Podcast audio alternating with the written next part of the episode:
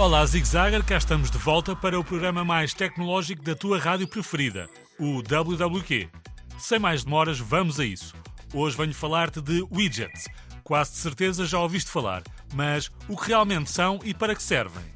Antes de mais, deixa-me dizer-te que há quem ache que o widget é a mistura de duas palavras, de window, que quer dizer janela, com gadget, que quer dizer dispositivo. Os widgets são mini programas que estão na tela principal do teu smartphone ou tablet.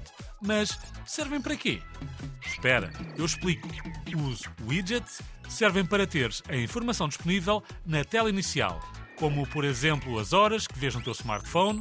Podes colocar também uma aplicação de alarmes, em que colocas o seu widget no ecrã principal e assim tens acesso à app através de um clique e até ajudam a poupar bateria, por exemplo.